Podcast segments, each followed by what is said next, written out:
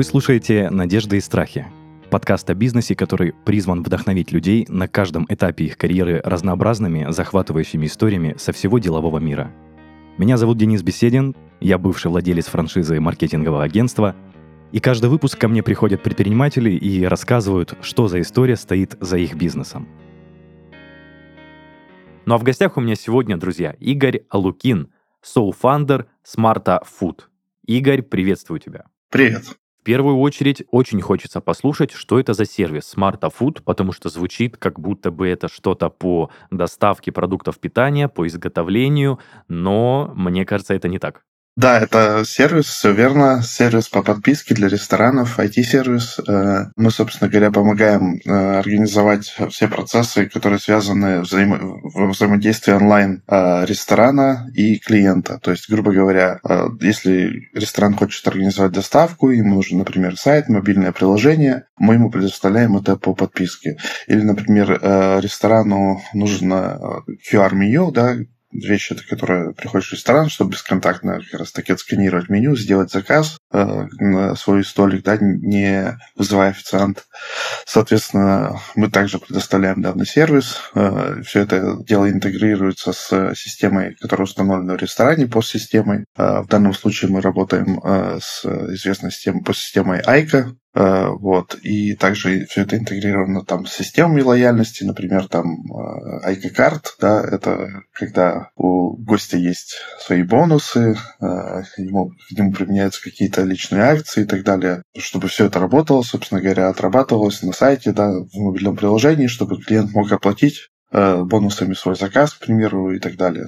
Да, звучит очень серьезно, потому что это целая система, я так понимаю, это не только мобильное ну, приложение, это прям очень все завязано. Да, все верно. То есть, по сути, это такой некий конструктор, который помогает именно ресторану все это сделать довольно быстро. То есть, э, обычная история, когда ресторан э, пытается зайти в доставку, да, вот они решают, что они хотят развивать данное направление, они чаще всего идут э, к агрегаторам, запускаются с агрегаторами, работают какое-то время, нач- выходят на какой-то значительный оборот и понимают, что, собственно говоря, э, да, оборот это замечательно, но хотелось бы еще и прибыль получать. Вот. То есть, грубо говоря, 35% примерно отдают агрегаторам за своих же клиентов, которые были у них в ресторане и которые бы заказывали у них так или иначе, да, и клиенту, собственно, не важен, какой канал, да, продаж будет. Они просто видят, где можно заказать. В данном случае появляется возможность в агрегаторах. Вот. И, собственно говоря, ресторан в этот момент понимает, окей, мне нужно сделать свой собственный канал продаж, это должен быть сайт, мобильное приложение и так далее заказывает сайт, мобильное приложение, тратит ну, спустя много миллионов рублей, спустя месяцы работы, все это запускается, начинает работать, и вроде как, как бы все хорошо. А до тех пор, пока ресторатор не решает там, поменять меню, добавить какие-то новые модификаторы блюд, там, новые акции запустить и так далее, и внезапно все перестает работать. Это классическая история, я с ней сталкивался очень много раз. Э, на, например, наших клиентов, э, собственно говоря, ресторатор э, обращается к разработчикам, ребята, а почему ничего не работает? Работает. А разработчики говорят, извините, но мы же не знали, что вам это нужно. А ресторатор говорит, как бы, а я и сам не знал, что мне это нужно. В итоге доработки, улучшения и все прочее выливается еще примерно такую же сумму, как и сама разработка. И, в общем-то, ну, то есть, естественно, никто не доволен в данной ситуации. Потом это все это выливается в дальнейшую поддержку, оплату, и, в общем, это все становится очень громоздко, дорого. И чаще всего рестораторы разочаровываются в доставке. Хотя, на самом деле, есть вот такие сервисы, да, вот мы, мы, в частности, такой сервис, который помогает им, собственно, развернуть эту доставку за какие-то там считанные дни, чтобы все автоматически работало, не прибегая к помощи там разработчиков. Круто. Слушай, ну звучит реально гораздо экономичнее и проще, как для владельца бизнеса, я считаю. Конечно, хочется узнать гораздо больше подробностей, но я думаю, что ознакомиться с, э, скажем так, со всем перечнем услуг э, люди смогут на твоем сайте, и, а мы будем двигаться дальше к теме да, да, да, твоего пути как предпринимателя. Знаешь, хотел бы задать еще вопрос, все-таки касаемо компании Smart Food. Если я не ошибаюсь, ты являешься соуфандером, то есть соучредителем этой компании. Да, да, все верно. То есть э, у нас э, сейчас три учредителя. Э, мы это наша не, не первая наша совместная компания. То есть э, сами мы также пришли из общепита. Э, у нас сеть магазинов суши в городе Тюмень. из 10 магазинов и также доставка. То есть, собственно говоря, мы пришли в это решение из собственной боли, да, то есть, когда мы делали э, данное решение для себя, потом просто увидели, что оно востребованное, да, и может быть коммерчески успешным, тогда мы решили как бы эту историю запустить. Угу. Знаешь, прям тоже сразу хочется спросить, что сейчас на данный момент интереснее? Это ресторанный бизнес, я имею в виду сеть э, ваших uh-huh. э, суши-баров, если я правильно выразился, uh-huh. э, либо э, смартофуд. Что из этого выгоднее, чем интереснее заниматься лично для тебя и твоей команды? Правильнее будет сказать, что и я сейчас занимаюсь исключительно сейчас сервисом SmartFood, а операционно я уже ну, несколько лет не участвую в бизнесе ну, вот именно магазинов суши. То есть мы изначально, когда запустили компанию, у нас была цель выйти, там, скажем так, вот на какой-то плюс-минус, скажем так, пассивный доход, там, э, сделать компанию, действительно, вот как все мечтают, предприниматели выйти из операционки. Вот э, мы, наверное, одни из тех, у кого это получилось. Круто, круто. Окей, давай тогда двигаться дальше к твоему пути. Сразу затрону вопрос, тоже интересно стало, насколько ли сложно лично для тебя, по твоему опыту, управлять компаниями в лице нескольких человек, когда вас трое, не сложно ли делить обязанности, как-то ответственность, перераспределять задачи, не было таких проблем? А, нам по большому счету повезло, что у нас у всех очень разные компетенции. То есть э, и очень разный как бы склад ума и темперамент. И мы как бы друг друга очень сильно дополняем, прекрасно это понимаем. Соответственно, как таковых, скажем так, э, ссор э, у нас не было. Бывают всегда какие-то разногласия и разные взгляды на какую-то проблему, да, но мы всегда понимаем, что мы идем ну, к одной цели, к одному решению, да, то есть ну, разные взгляды, но пытаемся достичь одной и той же самой цели. Поэтому, когда бывают разногласия, мы обычно просто ну, разговариваем, никаких сложностей в этом смысле не возникает, э, потому что мы аргументированно как бы моделируем ситуацию, смотрим, либо, либо пробуем какие-то решения пробовать и те, и другие, скажем так, с разных взглядов, вот. Э, либо просто ну, кто-то принимает точку зрения другого просто за счет того, что она более аргументированная, скажем так. Угу. Ну, то есть жестких конфликтов никогда не было? Нет, жестких конфликтов никогда не было. Э, работаем уже вместе с 2014 года. Слушай, очень даже можно позавидовать такой белой искренней завистью. Просто хочется, ну, сказать, здорово. Когда люди находят друг друга, когда партнеры находят друг друга, мне кажется, получается исключительно классный продукт, что и, собственно, у вас получилось. Игорь, расскажи, пожалуйста, о начале своего пути, потому что мы с тобой созванивались до начала записи, uh-huh. и ты мне сказал, что ты мечтал быть трейдером, можно так сказать, наверное, да, брокером на ценных бумагах, uh-huh. который зарабатывает. Uh-huh. Эм... Да, то есть, э, да, я как-то с детства мечтал зарабатывать э, деньги своим умом, да, и еще где-то в классе восьмом, когда я услышал вообще там о о чем-то подобном. Я пытался понять, как это все работает. Мне это было жутко интересно. И даже пытался записаться на курсы на бесплатные. Точнее, не пытался, а хотел записаться на курсы, но очень стеснялся, потому что, ну, был всего лишь там в восьмом классе. Дождался первого курса и пошел на бесплатные курсы, выучился. Э, и, собственно говоря, потом, спустя какое-то время, э, когда торговал там для себя, спустя какое-то время устроился в компанию трейдером, был там недалеко от того, чтобы получить э, сертификат, э, э, в общем, профессиональный, вот, но не, не получилось. Так, а ты сказал, пошел учиться на первом курсе на какое-то обучение, которое касалось ценных бумаг угу. по обращению. Да, да, да. Правильно. И оно да, было да, бесплатным да. абсолютно. Да, по-моему, было бесплатно. Или ну, была какая-то, ну, очень символическая большая, да, сумма. Да, Но, да, тем не менее, да. знаешь, ты сказал, что тебе на данный момент 35. Первый курс, угу. это, ну, можно сказать, 18 лет. Это больше 10, да, больше 2000... 13 лет назад, да. Да, 2004 год, да. Просто, знаешь, я не настолько силен в теме ценных бумаг и трейдерства. Просто интересно, с какого года примерно... Слушай, а что ж я тебе рассказываю? Известный фильм «Волк с Уолл-стрит» — это же те самые ценные бумаги. То есть они глубоко да. за 2000-е года назад были популярны на рынке. И, собственно... Кстати, я тебя тоже хочу перебить. Что ты скажешь об этом фильме, как э, бывший профессиональный трейдер?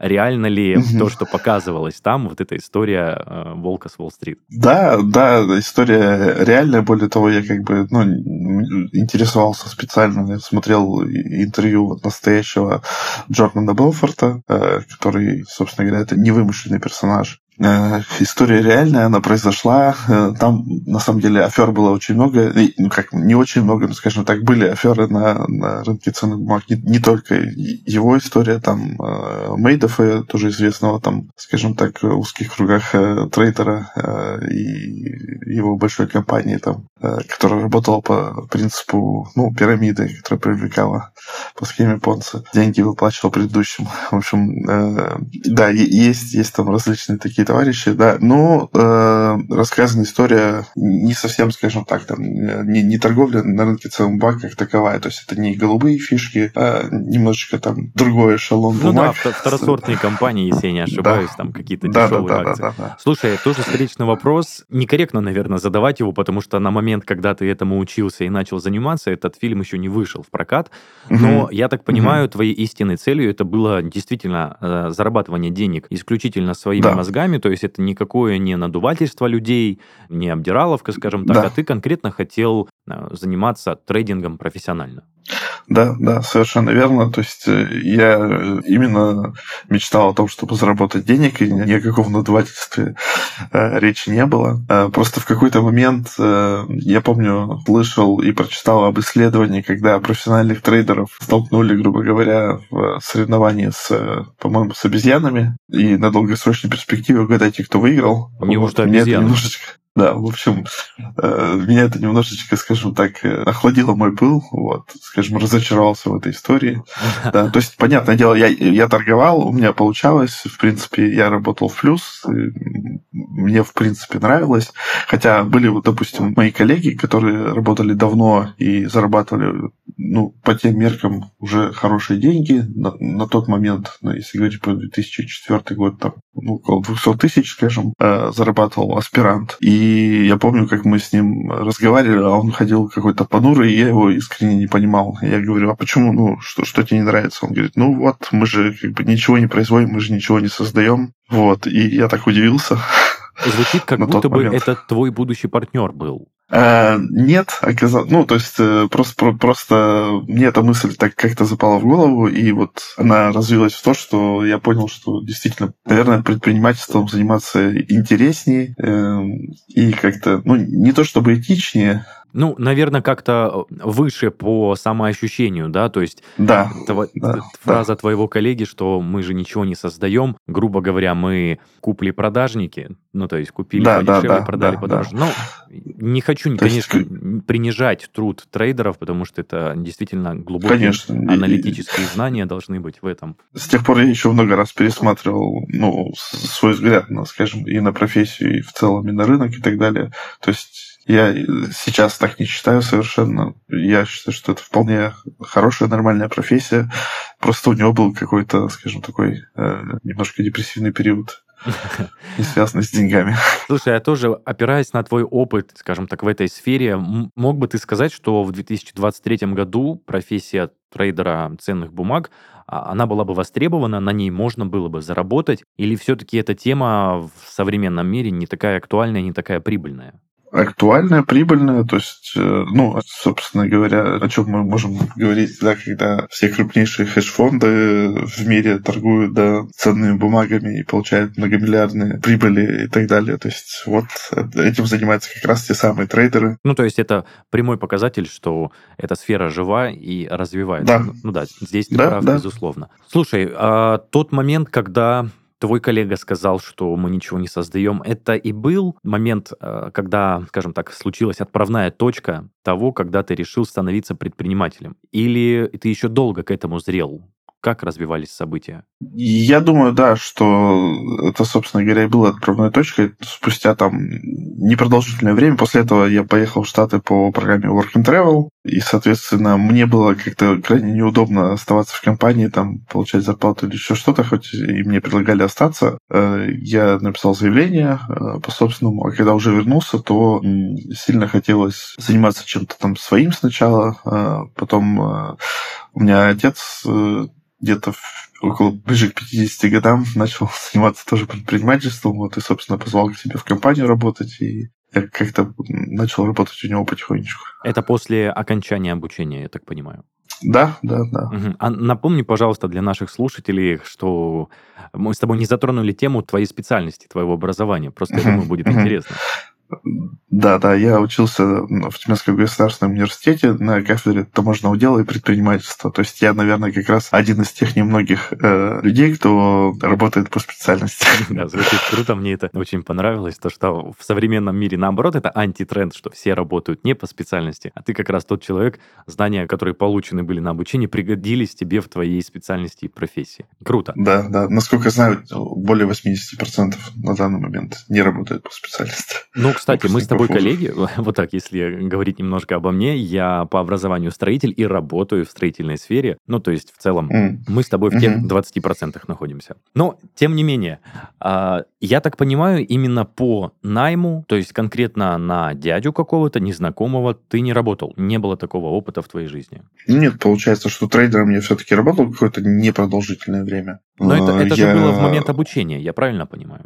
Это как Ну под- да, да, это подработка как- была. пока я учился в университете, ну, я тогда подписывал свободное посещение, то есть я, собственно, уже начинал работать, грубо говоря, полноценно, то есть полный рабочий день. Да, я просто выкраил несколько дней под э, либо ближе к сессии, когда там и так далее. Я даже хотел устроиться, у нас тогда открывался офис стройки «Диалог», это тоже инвестиционная компания была на тот момент. А Рубена Варданяна, такая довольно известная в то время.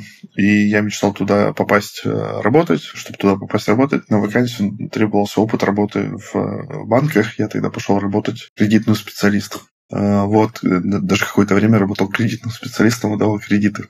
Это после также окончания обучения или тоже во время него? Ну, это, скажем так, на рубеже это где-то четвертый-пятый курс. Ага. А какая, долго ли ты проработал, продолжительность твоей работы там была? Э, Наверное, где-то полгода я... Ну, не больше, не больше. Ну, слушай, тем не менее, достаточно серьезный срок для начинающего специалиста, очень даже неплохо. Окей, ты затронул тему, что после окончания обучения ты пошел работать к своему отцу на помощь. Расскажи, пожалуйста, о должностных обязанностях, что ты делал вот в семейном бизнесе. А, Да, по большей части я занимался бумажной работой. э, В частности, как раз тогда начали заниматься тендерами, да, то есть э, участвовать в тендерных закупках. Я как раз э, изучал э, всю эту историю. Тогда это все тендера оформлялись на бумагах. Нужно было делать, э, оформлять два пакета документов, копия, оригинал, заверять все у нотариуса, там, оформлять правильную заявку. В общем, была такая крайне муторная работа, кропотливая, которую я сильно не любил, потому что, ну, я очень не люблю работать с бумагами, скажем так. А какая ниша, какая специфика была бизнеса? А инженерные сети, строительство инженерных сетей, то есть отопление, газ, водопровод, э, всем мы занимались раньше на тот момент. Мгм. Ну, то есть вы были подрядной организацией, которую нанимают Да. вот, э, застройщики, заказчики, и вы исполняли проект, грубо говоря. Да, да, да, Э, совершенно верно. Слушай, ну звучит достаточно серьезно, и отдельная похвала вот э, создателю этого, потому что ты сказал, что отец в 50 лет решил открыть это Да. дело. Да, он работал по найму, и потом вот столько лет пытался начать, начать, все как-то было не до этого, и в итоге вот ближе к, к этому времени все-таки решился. Хорошо. А как тебе работалось тогда в той компании? Чувствовал ли ты себя в своей тарелке? Было ли тебе комфортно? Просто по твоим словам, как будто бы не очень комфортно. Да, было крайне некомфортно. Во-первых, э, ну, вмешивалось все-таки личные отношения э, с отцом. То есть э, я мог, э, с одной стороны, как бы опаздывать на работу, с другой стороны, у отца было, наоборот, сильно предвзятое отношение, чтобы я, допустим, никогда там не опаздывал, и все, все какие-то такие вот вещи, э, казалось бы, мелочи, но, тем не менее, они сказывались и на качестве работы в том числе. И в целом э, я не ощущал, что я делаю какую-то супер полезную работу, скажем так. Не чувствовал как бы своего вклада, наверное. Вот, то есть, наверное, ближе там только к годам 27, когда начал заниматься там уже потихонечку своими бизнесами, иногда пробовать свои силы в самостоятельной работе, только там я себя почувствовал более-менее комфортно. Слушай, вот э, тоже сейчас затрагиваем интересную тему. То есть, опять же, это еще было не до предпринимательства, то есть, ну, можно сказать, что ты работал да. в найме у своего родителя. Да. И да. ты уже чувствовал, что, тем не менее, это не твое место, тебе хочется свое.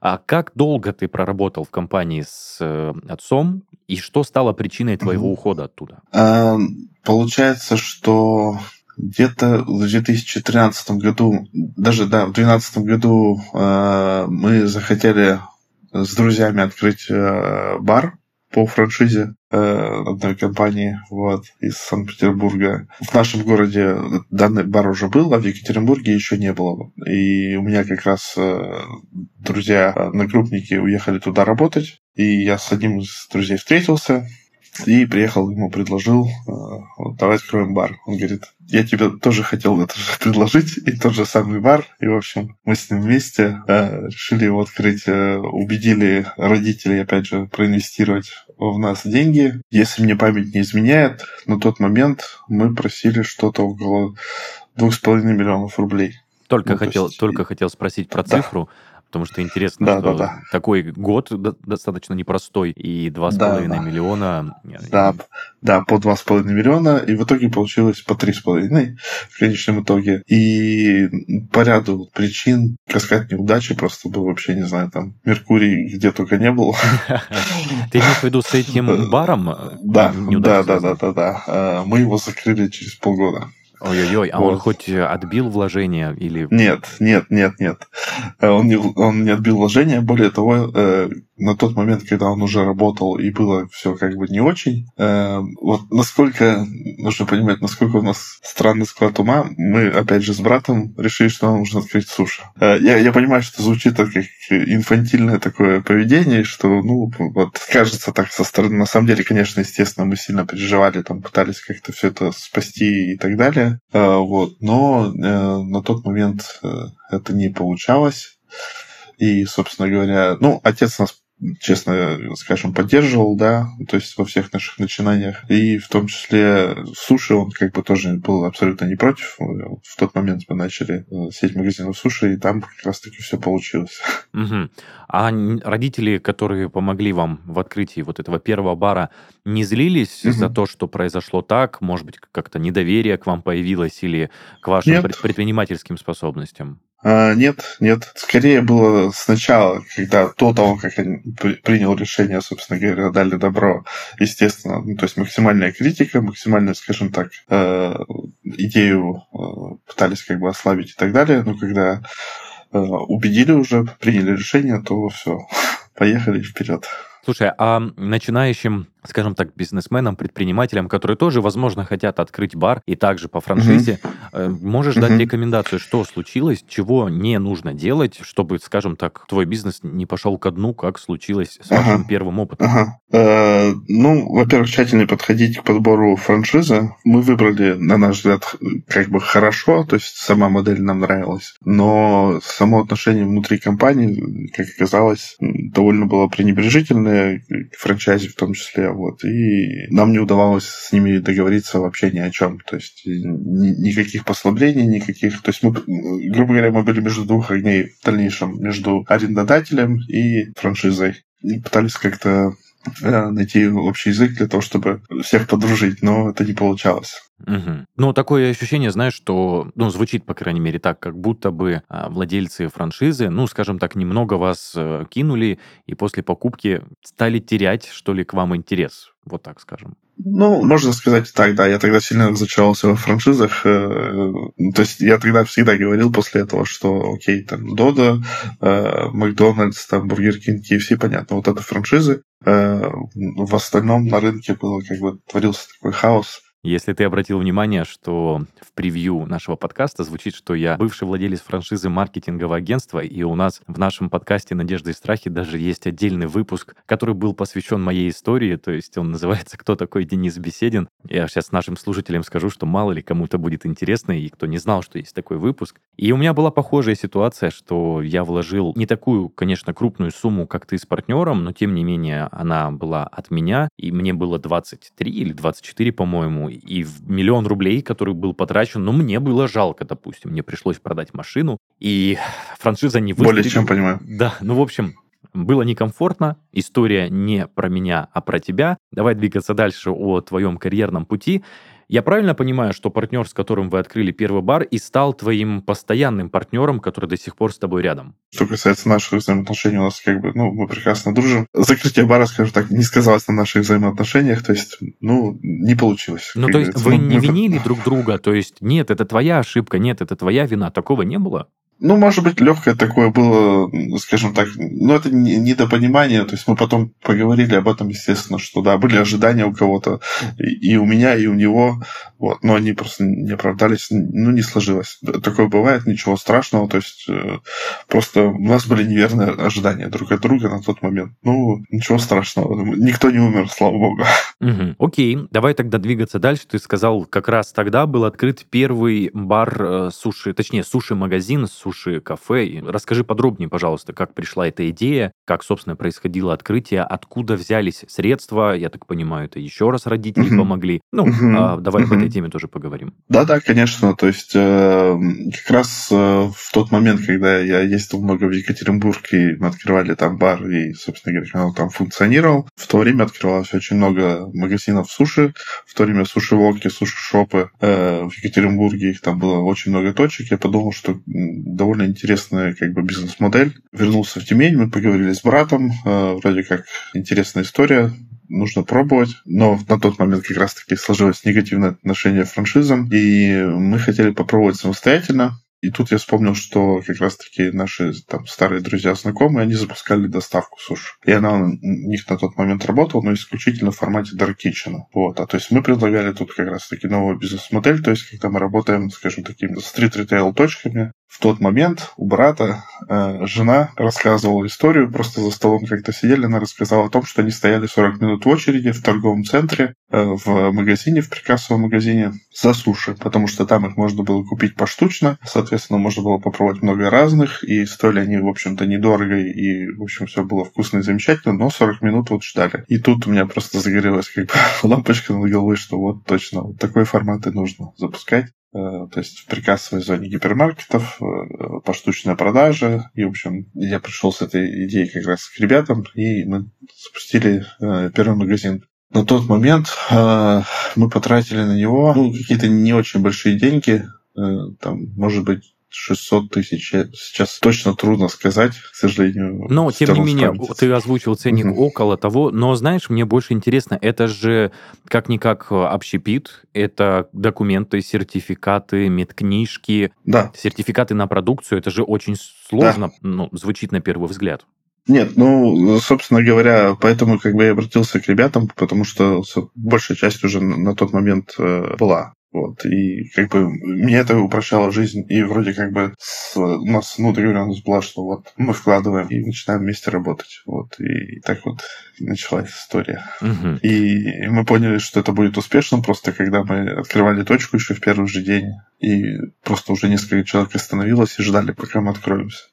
Слушай, и классно. Я просто понял, что да, это было а очень круто, в, классное ощущение. В итоге, скажем так, открытие этой точки и в целом этой сети оправдали ожидания или разочаровали, или наоборот превзошли? Твой комментарий по этому? А, было очень много как бы взлетов и падений, и радости, и разочарований. Э, например, э, я тщательно подходил к, как мне казалось, к построению бизнес-модели, да, ну, вот финмодель считал, в общем, все, все, все затраты, все, себестоимость продукции, то есть у ребят было на тот момент понимание по себестоимости продукции и понимание по структуре продаж, потому что они, ну, собственно говоря, что заказывают, э, чего больше продается и так далее. Я как бы экстраполировал данную историю на меню, которое у нас планируется, и вот мы считали, исходя из, допустим, продаж э, пессимистичных, средних, оптимистичных, какие, какая будет себестоимость продукции, какие будут аренды, и сколько, собственно говоря, мы с этого всего заработаем. И мы запустили две точки, и я такой радостный уехал, помню, отдыхать в Египет. По возвращению я узнаю, что как бы там э, долги поставщикам копятся, там, в общем, что-то сильно пошло не так. Э, и тут как бы узнаю, что, как это известная поговорка, что в теории между теорией и практикой нет разницы, а на практике есть. Вот. И я прихожу, помню, вечером ну, в офис доставки, и с точки привозят остатки. Я говорю, это что такое? Это остатки с витрины, то, что мы не продали. И тут меня просто вообще... Это такой был мощнейший щелчок по носу. Я никогда не задумался о том, что могут вообще быть остатки какие-то. А, я, ну знаешь, я не совсем понимаю, то есть эм, для тебя было плохо, что остаются остатки, и это было неприемлемо да, для да. твоей бизнес-модели. Потому что, потому что мы их выбрасываем, потому что мы, естественно, это ну, на следующий день продавать это уже, в общем, для нас это точно было неприемлемо. Может, были какие-то участники рынка, которые так делали, вот, но, естественно, мы не хотели рисковать ни собственной репутацией, ни тем более здоровьем клиентов, поэтому э, всю эту продукцию приходилось выбрасывать и списывать, собственно говоря, все эти продукты. Э, в какой-то момент, когда у нас большое количество точек было, в пике, я помню, что мы списывали себестоимость продуктов что-то на 400 тысяч рублей. Это в месяц? В месяц. В месяц, да. Слушай, жуткие да. истории, но тем не менее на сегодняшний день, если я не ошибаюсь, у тебя сеть э, в количестве 10 штук этих точек. Что вы внедрили, какой инструмент, что произошло, что вы вышли на новый уровень и продолжили развиваться? Очень много всего внедрили. Э, базовый момент, мне кажется, что как многие говорят, банальные вещи буду говорить, но э, решают люди, да, то есть мы, во-первых, наняли хорошего э, управляющего, опытного человека из сферы ритейла, да, то есть человек работал там и директором магазина Вальдорадо, и там, ну, других торговых сетях, вот. А дальше нашли хорошего финансового директора, построили процессы все, тоже нашли человека, который вот, грамотно смог построить, нам выстроить все процессы и финансовый учет, и складской учет, и, и все это автоматизировать, все сделать вместе. То есть у нас было понимание, видение, как это должно быть. Э, но вот э, а, складывалось оно опять же, допустим, мы привлекали аудитора, аудитор нам приходил, рассказывал, а вот как вы считаете? Я вот говорю, мы, допустим, считаем деньги, как вот у нас вот деньги в кассе, деньги в банке. Он говорит, ага, это значит движение денежных средств. А есть еще отчеты при прибылях и убытках. В моей голове тогда, я был еще неопытен в этом, считал, что это одно и то же не разъяснили разницу. Ага, теперь мы, у нас есть понимание, что есть движение денежных средств, отчеты о прибылях и убытках и баланс. Вот базовые там три финансовых отчета. Наверное, сейчас об этом, конечно, многие знают, но тем не менее я до сих пор сталкиваюсь среди даже опытных там рестораторов и предпринимателей, что данные вещи не ведутся, и, соответственно, понимание о том, на, сам, на самом деле, сколько они зарабатывают, оно довольно-таки обманчивая, скажем так. Угу. Слушай, забегая еще чуть-чуть назад, ты говорил, что вы наняли грамотного управляющего, финансового директора. Эм, угу. До этого вы пытались самостоятельно, то есть своими силами управлять этой сетью? Да, да, пытались э, самостоятельно. Были тоже забавные, интересные моменты. Э, например, один раз, когда мы решили э, все-таки проводить инвентаризации, потому что, ну, куда-то утекают продукты, большое количество. Э, собственно говоря, после аудитора, после его советов мы моменты запустили. И после разделки рыбы, когда приехало 100 килограмм лосося, я попросил заполнить простую бумагу поваров. Сколько, ну, значит, приехала рыба, сколько, ну, осталось там стейков, сколько голов и брюшек, сколько, ну, отходов. Вот. И дальше, если, ну, логически рассуждая, складывая эти четыре цифры, должно получиться, собственно говоря, ну, итого 100 килограмм, сколько, сколько пришло. Было, да. Да, да, да, да. А получалось, собственно, на 40 килограмм меньше. То есть приехало, приехало 100 килограмм, разделали, и получилось 60, включая отходы. Вот. И, собственно говоря, когда мы пришли и я попросил показать, где остатки. Ребята попросили их рассчитать, выдать зарплату и, собственно, ушли с кухни прямо, ну вот. Только не говори, что твои ребята у тебя воровали, получается. Э, да, да. То есть, ну, это для кухни не редкость. Такое часто бывает. Случается, когда нет контроля, люди находят причины и почему можно это делать, оправдание, скажем так, и ну да, слушай, это, получается, был первый момент, когда начался наводиться порядок. Слушай, Игорь, мы с тобой так, ну, достаточно хорошо уходим вглубь.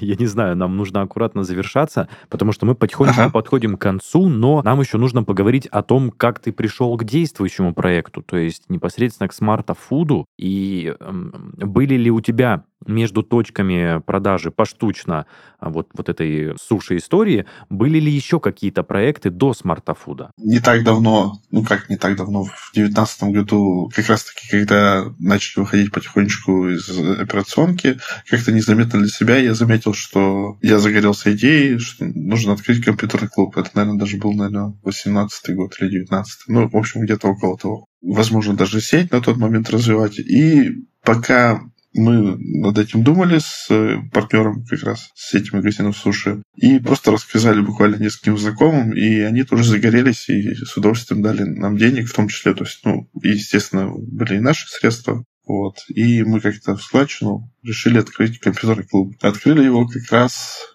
в январе 2020 года перед закрытием на пандемию в марте.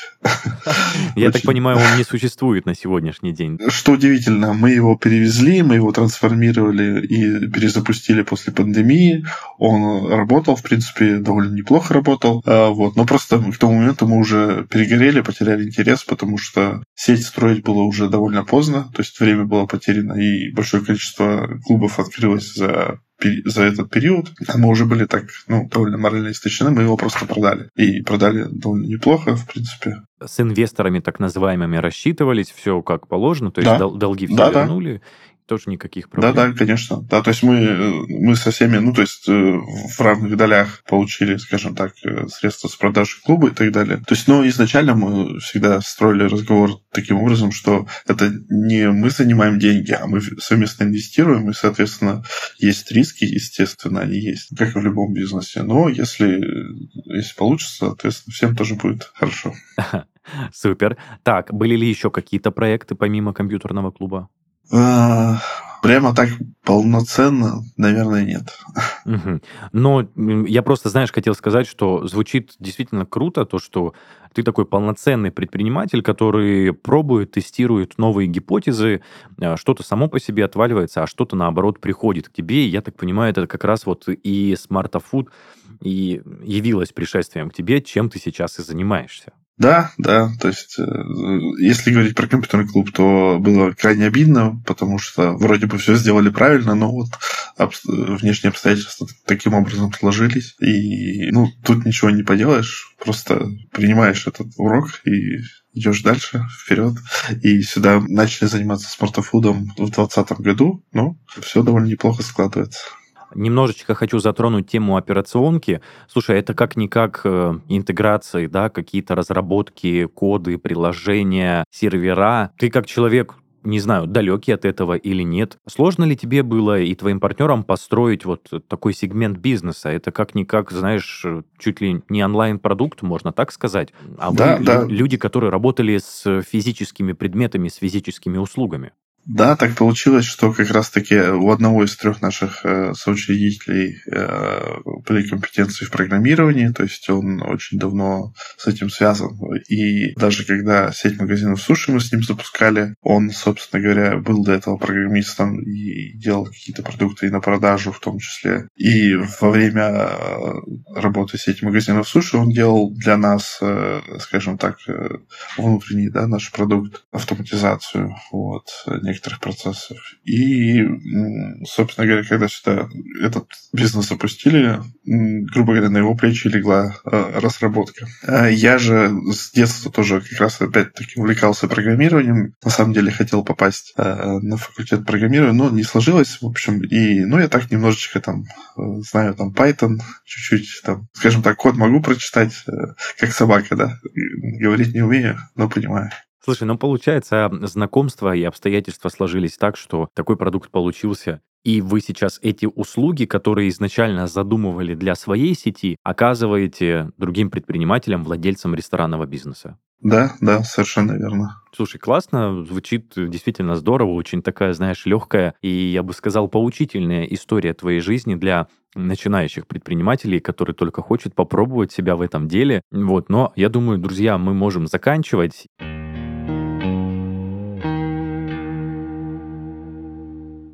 Это был подкаст «Надежда и страхи» и его ведущий Денис Беседин. Напомню, что в гостях у меня сегодня был Игорь Лукин, соуфандер Smarta Food. Оставляйте комментарии к выпускам в наших группах и пабликах во всех социальных сетях. Также заходите смотреть нас на всех популярных музыкальных платформах и видеохостингах, а также слушать. Ну а если хотите стать гостем нашего подкаста, пишите на почту heysobachkaredbarn.ru. Всем пока-пока. Игорь, спасибо тебе большое. Спасибо.